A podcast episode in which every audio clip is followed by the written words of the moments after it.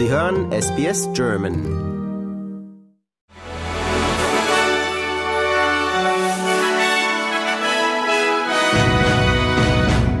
Sie hören den SBS German News Flash an diesem Montag, den 13. November. Mein Name ist Daniel Georgakos. Nach Angaben der australischen Regierung wurden 80 Personen aus der Einwanderungshaft entlassen. Der oberste Gerichtshof hatte die unbefristete Inhaftierung für unrechtmäßig erklärt. Die Regierung sei laut Einwanderungsminister Andrew Gills darauf vorbereitet gewesen.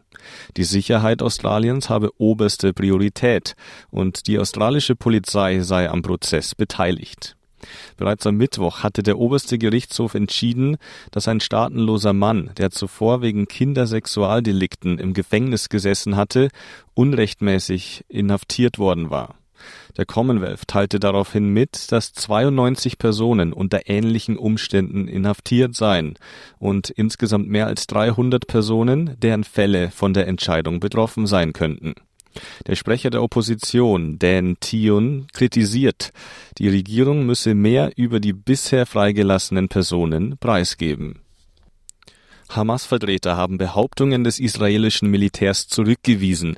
Sie hätten 300 Liter Treibstoff aus Israel abgelehnt, die für das Al-Shifa Krankenhaus bestimmt waren. In einer Erklärung verkündete die Hamas, sie habe nichts mit der Leitung des Al-Shifa Krankenhauses zu tun.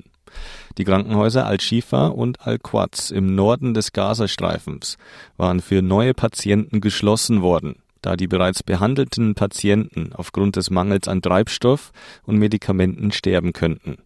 Die Weltgesundheitsorganisation teilte mit, Al-Shifa sei als Krankenhaus nicht mehr funktionsfähig. Ein Zulieferer des Autoherstellers BMW soll Umwelt- und Arbeitsstandards verletzen. Nach Recherchen von NDR, WDR und der SZ steht der Verdacht im Raum, dass der marokkanische Rohstoffkonzern Managem in seiner Mine große Mengen giftiges Arsen in die Umwelt gelangen lässt. Zudem werfen Minenarbeiter dem BMW-Zulieferer vor, Sozialleistungen nicht gezahlt und Sicherheitsstandards nicht eingehalten zu haben. Auf Nachfrage wies Mannergem alle Vorwürfe zurück.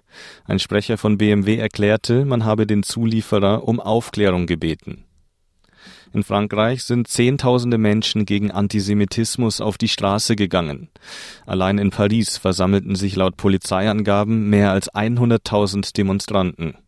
Unter den Teilnehmern waren Premierministerin Elisabeth Born sowie die ehemaligen Präsidenten Nicolas Sarkozy und François Hollande.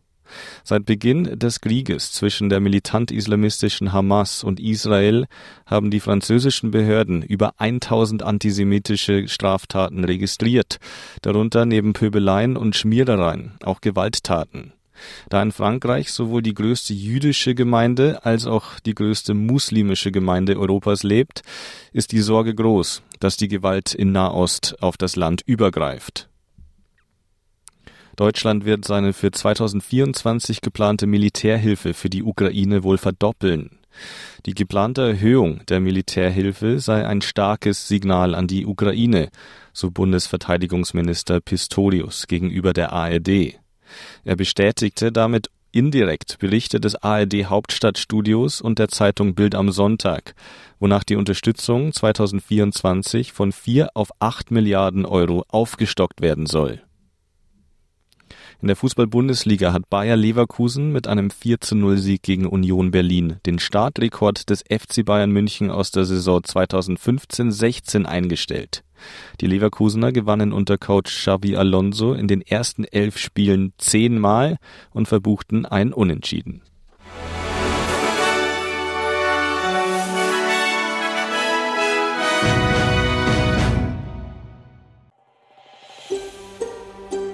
Lust auf weitere Interviews und Geschichten? Uns gibt's auf allen großen Podcast-Plattformen wie Apple, Google und Spotify.